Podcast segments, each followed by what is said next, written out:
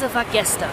Der Time for Metal Podcast. Ein herzerfrischendes Moin Moin und guten Tag hier bei Leise war gestern im Time for Metal Podcast. Ich sehe hier ein sehr, sehr, sehr verwirrtes Gesicht. Ich glaube, er versteht kein Deutsch. Deswegen switchen wir rüber äh, nach Englisch in die englische Sprache. Welcome here, Nicholas from The Hello Effect. Nice to meet you here at our podcast studio on the seas. Yes, on the seaside. Thank you, Kate. Nice being here with you.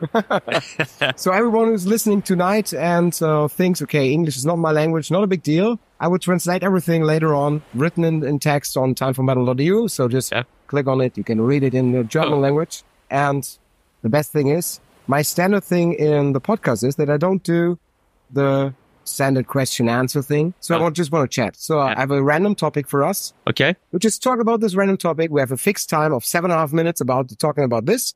You can dive very deep into, or we can just say this topic is bullshit. We're talking about something else. So that's very easy. The timer starts. And the topic is a crazy festival or concert moment.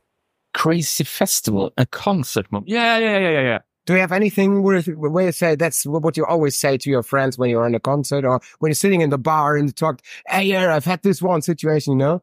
Yeah, I had a, there's a couple of those, but one that comes to mind is like this is one, this one time when we're playing, I think, it, yeah, it was in Canada. Either it was Montreal or Toronto. Toronto Metal Fest, something, something a beautiful festival, summertime, Uh-huh. outdoors, and it, you know, like on this cruise, all for fun and metal, Yeah, you know, yeah.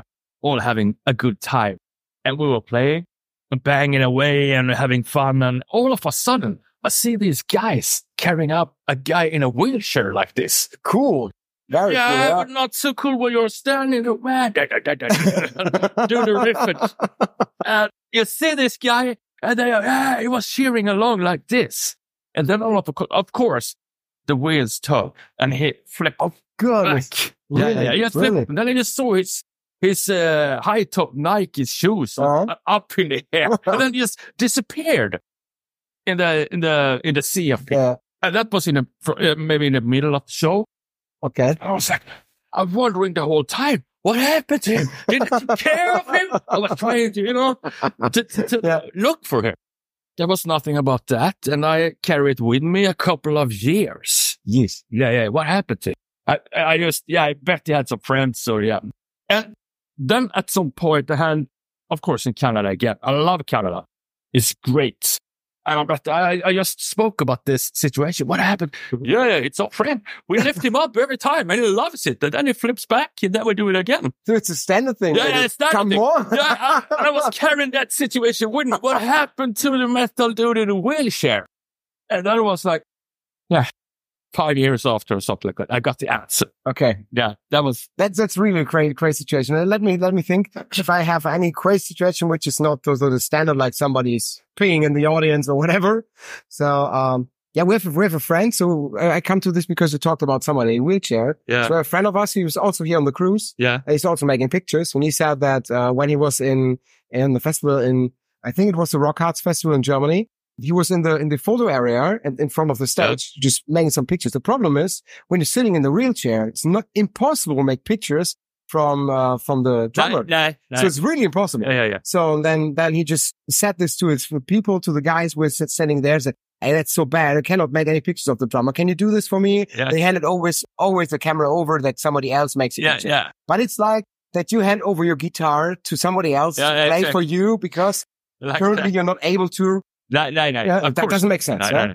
So, um, and then they talked to, to, uh, the security guards. Yeah. And next day they were standing there and asking, Hey, you, do you want to make a picture of the drummer? It's not a big deal. And four big men Yeah, just yeah. lift him up. No, no, Then no, he can no, make no, no. pictures. That's so nice. I re- really, really love cool. this. That's why I leave, love this, this kind of community. Yeah, yeah. So doesn't matter who you are. Yeah. Wearing the black shirt Yeah, means yeah. you're part of the community. Of course. So doesn't matter if you're, if you're, so as long as you're not an asshole. The rest, no, no, the rest doesn't matter. Yeah. That's, uh, that's a bottom line. You, you you have to behave, be nice, be friendly. I like correct, that. correct, correct. Yeah. Any other uh, situations where can you remember of?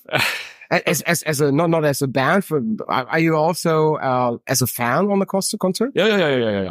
I mean, it's so many concerts. I, I, I'm really, really happy. I'm so happy. I have this there's a little bit of a story. We got time. Yeah, we have time. Uh, I, I, I have still have very supportive family. Mhm. Mom, dad, and sisters. They're all supportive. And I used to play a lot of soccer, Mhm. football. I love football. But then when you are 16, 17, you gotta choose. Yeah. Because I had a future in football.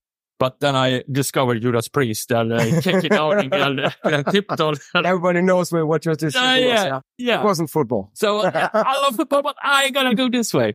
Anyway, so I was around 18, 19, something like that. And my mom, they got the Daily News, GP, Göteborgs-Posten, as it was called. And mom always, yeah, read it, of course. Then she came, she read about, because every week they got this review of albums. Yeah, yeah. Hey, uh, I put I put down some money for you so you can just go after school and pick up an album by a band. I think they were pronounced Coroner, something. Coroner. Coroner. Uh, uh, all right. Yeah, thank you, mom. Thank you. That was actually Coroner. Yeah, yes, of And, course. and the album Mental, uh, what is it called? Uh, please, what's it called? Ah, a Coroner now. So I Mhm. bought the album and I was hooked. Yeah. And then a couple of years, maybe three years later, Coroner came by Gothenburg, but Mhm. it was so very bad advertised. It was maybe me and my friends, and I Mhm. don't.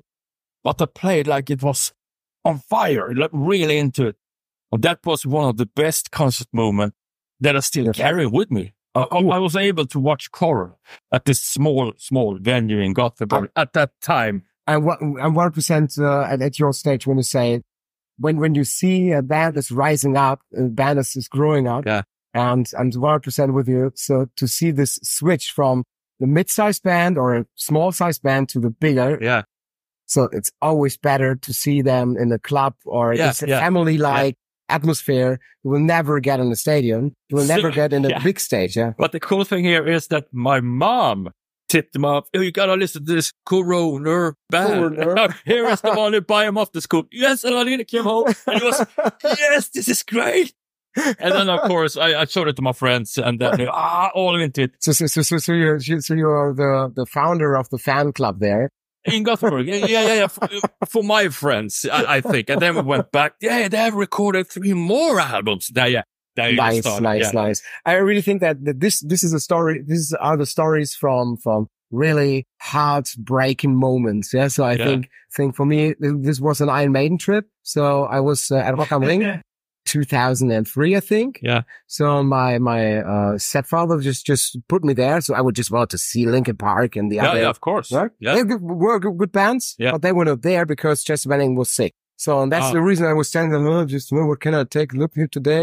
And it was, and he said, ah, let's go to Iron Maiden. So, Iron Maiden, this, this old school bullshit. Yeah. Come on. I was so, Yeah, yeah, this, yeah. This was, this was really brain fuck. Yeah. I love this. I really love this. Well, that's the reason why I'm listening to Iron Maiden today. Yeah. Yes. Yeah. You got hit by lightning Yes. by the love yes. of metal. But, but, but a heart, but a heart trooper. yeah, yeah, A yeah. heart trooper hit me. Yeah. Was seven and a half minutes. Perfect. Thanks a lot for Thank this. you. I have another thing we do in our podcast. So first of all, I just need to say thanks for this really nice gig uh, yesterday. Ah, I saw you at the, the theater stage Yes. and it was so nice to see Yeah. you, you there. The performance was from my perspective. I don't need to, to be not nice to you. I just can say if it was bullshit, I would say this. Yeah. So I really love this. And what happened on the stage? Somebody felt. Did you, did you reckon, did you saw this? That's some of us. Yeah. Some of, a few of yours. Now I was no, I didn't know. No? It was a little, little bit like this. You had Yeah. A little bit shaky. Yeah, a little bit shaky.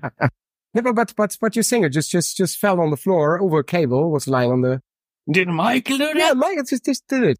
No, I didn't notice. Sorry, Michael. But, but you, but you looked fine today. So yeah, yeah, yeah. yeah. what's, what can a fan expect in the next years from, from you as a band, as a, as a troupe, as a project? Uh, we, uh, are in the middle of recording uh, Mhm. the new album. We're going to continue in February, the last bits and pieces. So I think it, you have a new album coming out at the end of the year, I think. Nice. Yes. Nice. That's what we're aiming. And then we're going to go into a uh, tour with Meshuggah in March. Mhm. And then it's festival seasons.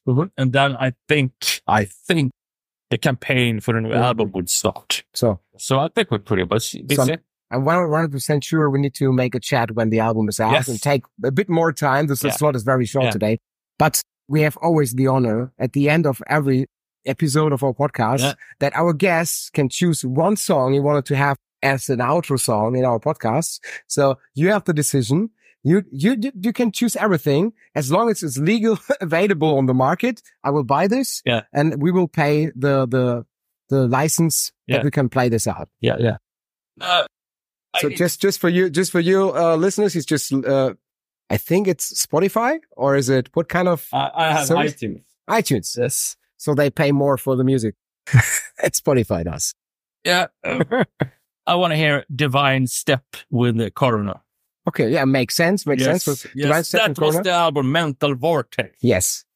So now you listen to Mental Vortex, the album from uh, Coroner. Yeah. Divine Step. Yeah. Thanks a lot for having time. Thank Thanks Jack. for the chat.